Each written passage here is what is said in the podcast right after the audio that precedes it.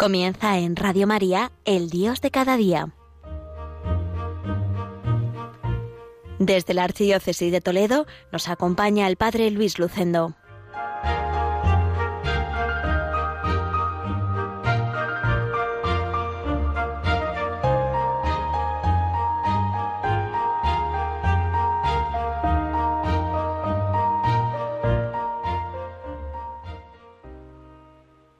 Muy queridos oyentes de Radio María, reciban un saludo cordial desde el pueblo toledano de Villacañas, enclavado en la comarca de La Mancha.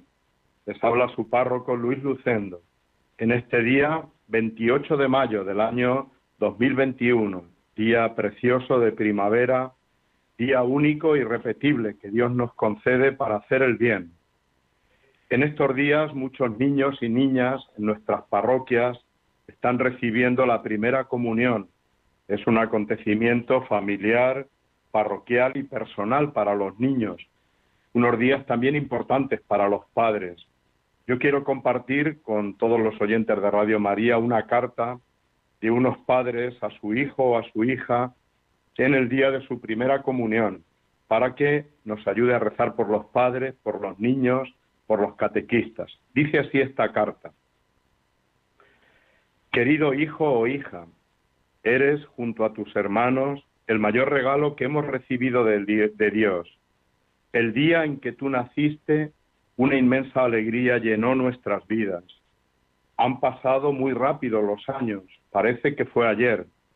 Sé que esperas mucho de nosotros como padres cristianos. Hemos querido darte siempre lo mejor.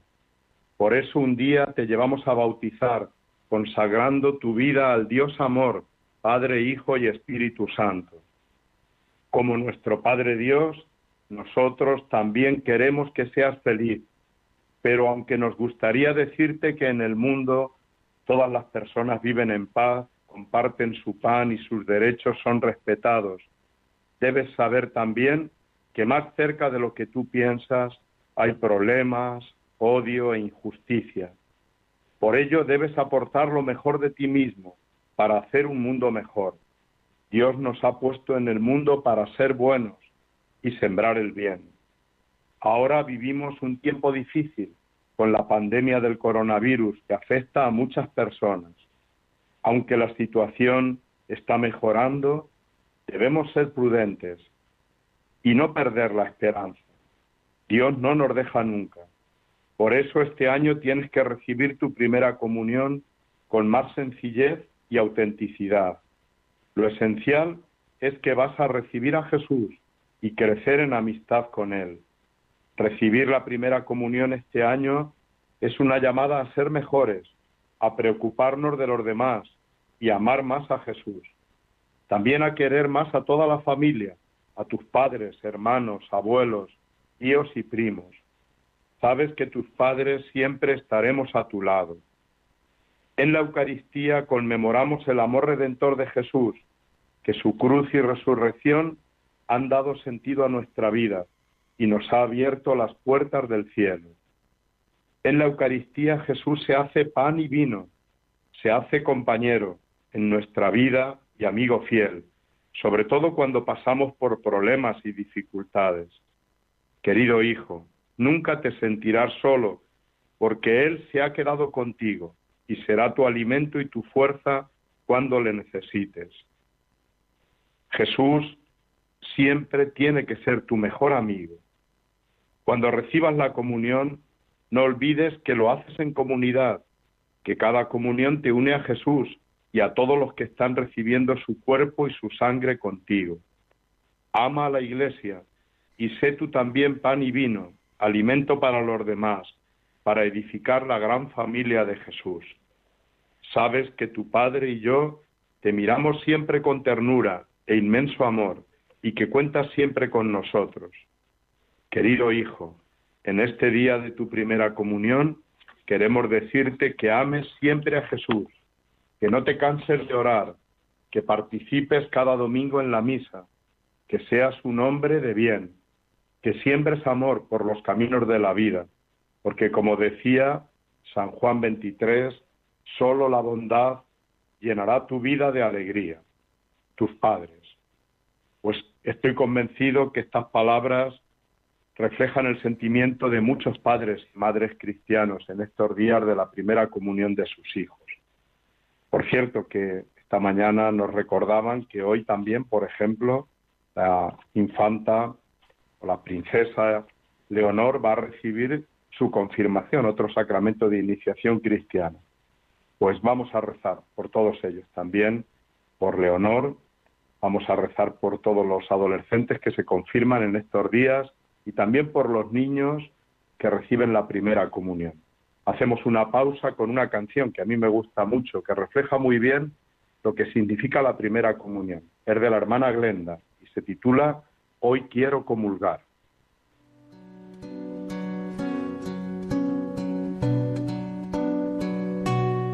Te quiero contar, Jesús amigo, que contigo estoy feliz. Si tengo tu amistad, lo tengo todo, pues estás dentro de mí Después de comulgar y me haces como tú, me llenas con tu paz. En cada pedacito de este pan completo estás y así te das. Estás ahí por mí porque conoces que sin ti pequeño soy.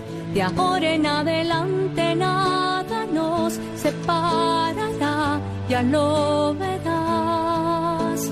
Te escondes en el pan y aunque no te puedo ver, te puedo acompañar.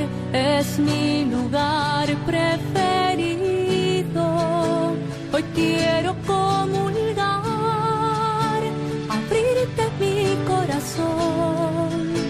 Así de par en par eres mi mejor.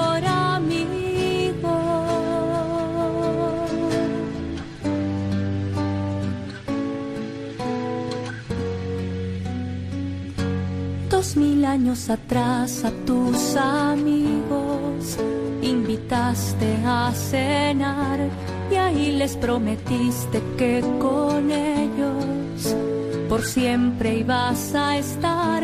Y ahora cada vez que el sacerdote eleva el pan en el altar, me pongo de rodillas porque sé que en esa hostia tú estás te escondes en el pan y aunque no te puedo es mi lugar preferido. Hoy quiero comulgar, abrirte mi corazón, así de par en par, eres mi mejor Seguimos en el programa El Dios de cada día en Radio María, desde Villacañas, en Toledo. Ayer celebrábamos con mucha alegría los sacerdotes y todo el pueblo de Dios la fiesta de Jesucristo, sumo y eterno sacerdote. Y quiero hablar un poco también de los sacerdotes, para que también nuestros oyentes recen por nosotros, porque también lo necesitamos. Y quiero compartir dos testimonios, dos textos que nos ayuden a reflexionar sobre la misión del sacerdote. Uno es de una laica francesa, Madeleine de Brel, que nos habla de su experiencia también de lo que tiene que ser un sacerdote. Dice así, la ausencia de un verdadero sacerdote en la vida de una persona es una tristeza sin nombre. El regalo más grande que se puede hacer, la caridad más grande que se puede otorgar es un sacerdote que sea un verdadero sacerdote. Es la aproximación más grande que se pueda realizar aquí abajo de la presencia visible de Cristo.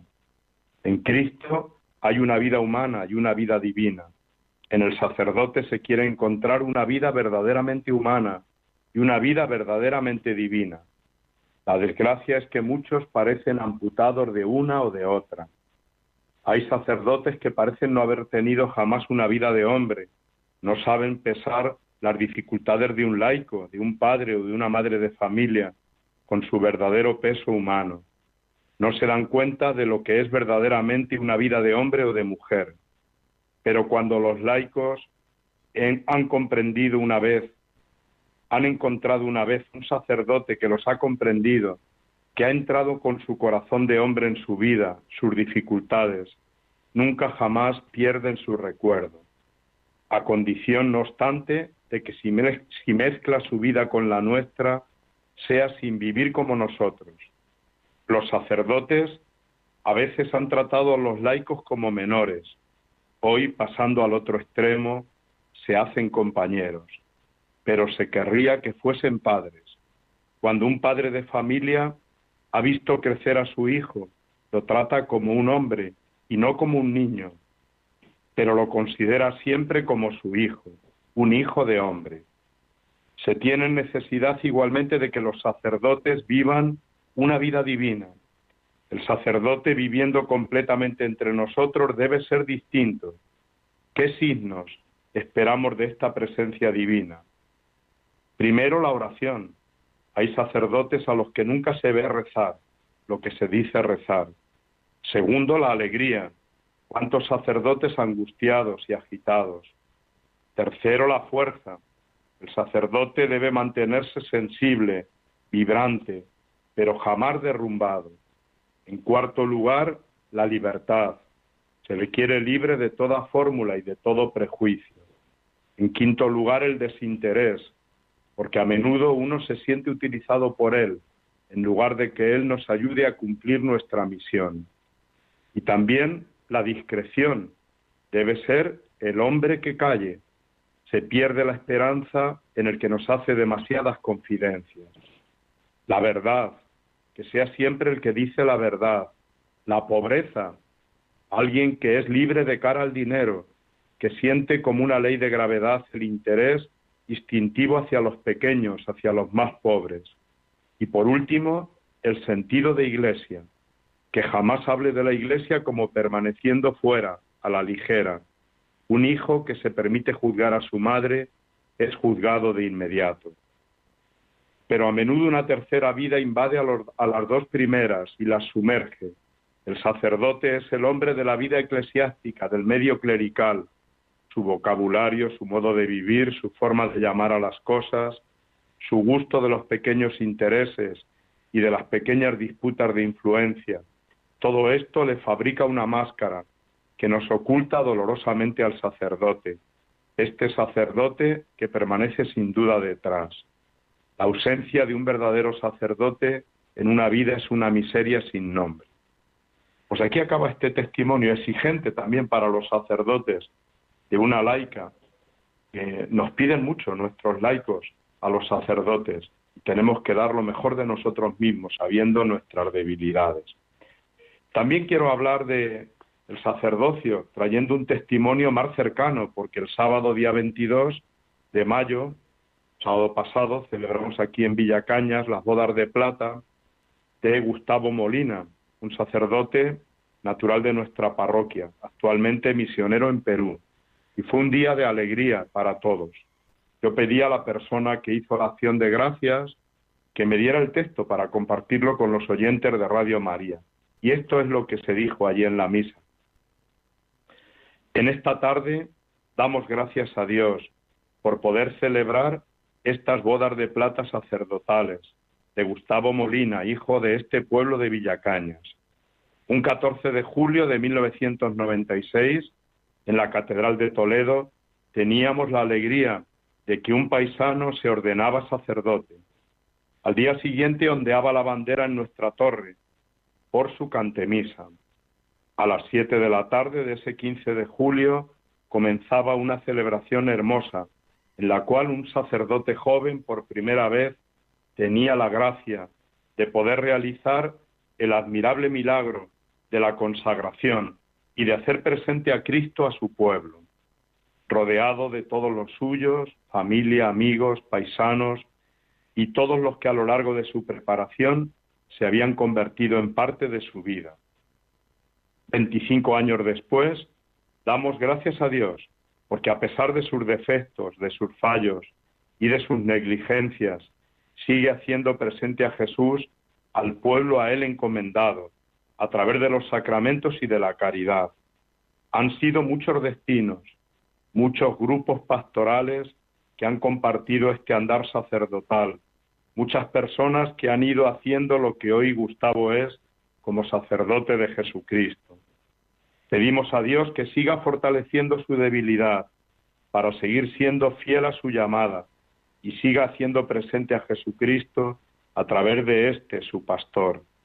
Pedimos que nunca decaiga la ilusión por su entrega al pueblo de Dios, sino que lleno del Espíritu sea capaz de mover los corazones de todos aquellos que acudan a Él para acercarse al buen pastor, al Maestro, al amor de los amores, que es Cristo, y así gocen de ser sus discípulos. Que nuestra querida Madre, la Virgen de la Concepción, le guarde y le proteja y le dé su bendición. Pues qué texto tan bonito, tan realista en las bodas de plata de un sacerdote. Hoy quiero recordar a todos los hermanos sacerdotes que ayer conmemorábamos esa fiesta de Jesucristo, sumo y eterno sacerdote. Todo el pueblo de Dios ha recibido el sacerdocio común de los fieles, el sacerdocio real. Pero hombres de este pueblo hemos recibido también ese sacerdocio ministerial que supone ponerse al servicio del pueblo de Dios, de todos los seglares y religiosos del pueblo de Dios. Pues como homenaje también vamos a escuchar una canción, también para mí muy querida, de un sacerdote que estuvo en el seminario conmigo, Gonzalo Mazarrasa, que tiene una canción ya muy antigua, porque la escuchábamos ya nosotros en el seminario hace más de 30 años. Llama Sacerdote de Dios y narra su propia experiencia. Dime, dime por qué yo, que un día te dejé, me escondí de tu voz y de tu lado escapé Dime, dime por qué a mí me llamaste a ser sacerdote de Dios, portador de la fe. Dije para mí, no me ve mi Dios, mi pecado quedará oculto al Señor olvidé tu ley y a mi alrededor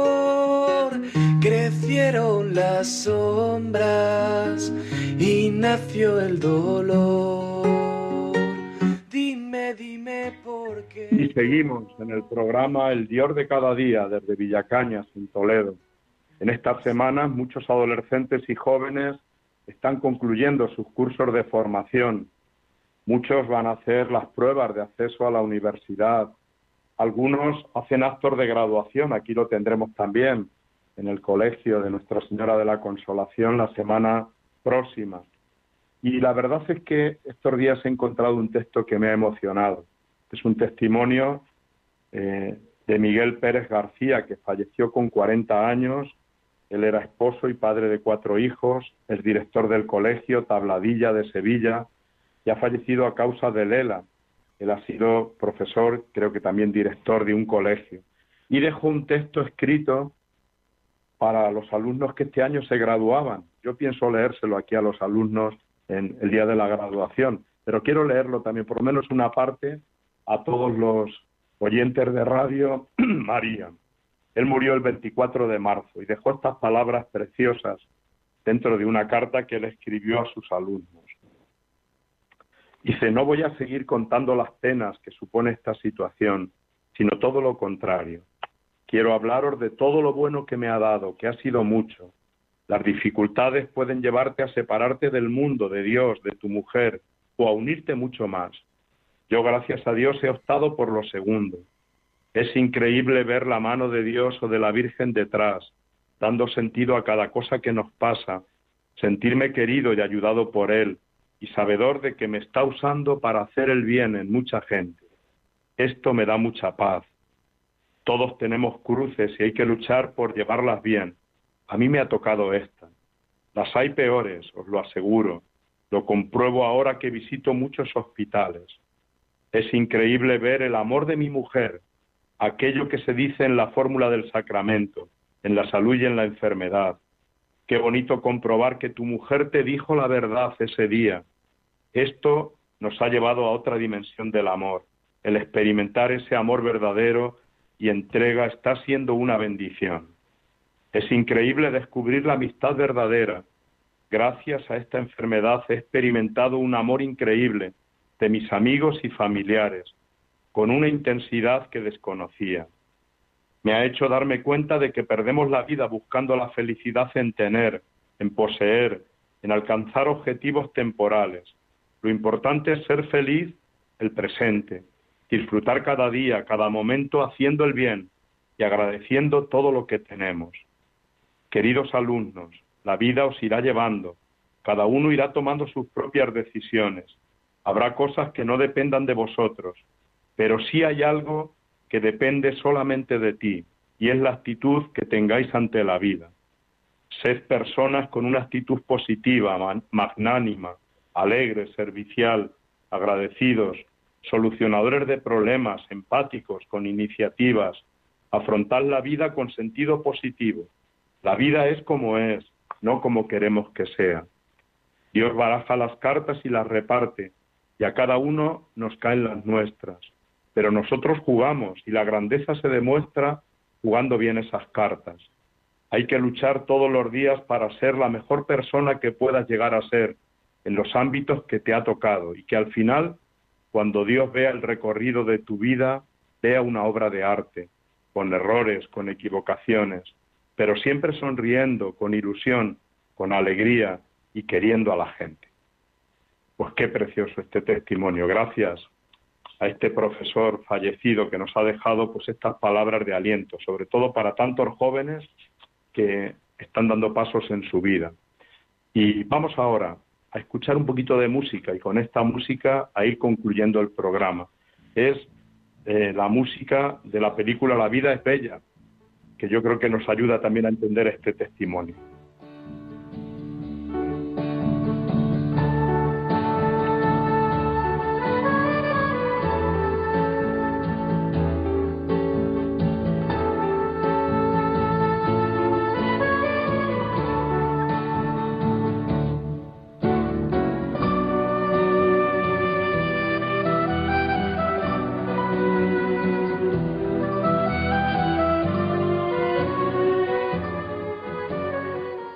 Con esta música tan preciosa de la película La vida es bella. La vida es bella incluso nos dice esa película en el lugar más horrible, que es un campo de concentración. La vida es bella cuando uno pone amor, cuando pone lo mejor de sí mismo, cuando se entrega, cuando Dios está presente. Y termino ya, porque el tiempo va pasando en este programa, el Dios de cada día. Estamos también concluyendo el mes de mayo, el mes de la Virgen María. Quiero compartir para terminar el programa uno de los poemas para mí más bellos a la Virgen María, escrito por un autor de la generación del 27, Damaso Alonso. Dice así este poema que yo quiero dedicar hoy a María, que ella nos hace la vida más bella. Como hoy estaba abandonado de todos, mi corazón rompió en un grito, y era tu nombre, Virgen María, Madre, treinta años hace que no te invocaba. No, yo no sé quién eres, pero eres una gran ternura. No, yo no sé quién eres, pero tú eres luna grande de enero que sin rumor nos besa, primavera sugerente como el amor en junio, dulce sueño en el que nos hundimos, agua tersa que embebe con trémula avidez la, la vegetal célula joven matriz eterna, donde el amor palpita, madre, madre. Qué dulce sueño en tu regazo, madre, soto seguro y verde entre corrientes rugidoras, alto nido colgante sobre el pinar cimero, nieve en que en Dios se posa como el aire del estío en un enorme beso azul, oh tú primera y extrañísima creación de su amor. Déjame ahora que te sienta humana, madre de carne solo, igual que te pintaron tus más tiernos amantes. Déjame que contemple tras tus ojos bellísimos los ojos apenados de mi madre terrena. Permíteme que piense que posas un instante esa divina carga y me tiendes los brazos, me acunas en tus brazos, acunas mi dolor, nombre que lloro. Virgen María, Madre, dormir quiero en tus brazos hasta que en Dios despierte.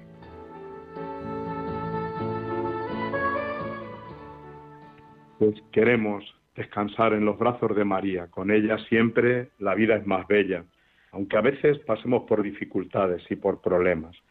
Pues queridos oyentes de Radio María, hemos llegado al final del programa El Dios de cada día, hoy realizado desde aquí, desde Villacañas, en La Mancha, en este día precioso de primavera. Que Dios les bendiga a todos. Les ha hablado Luis Lucendo, párroco de Villacañas. Les dejo pues con esta programación que tanto bien nos hace de la Radio de la Virgen, de Radio María.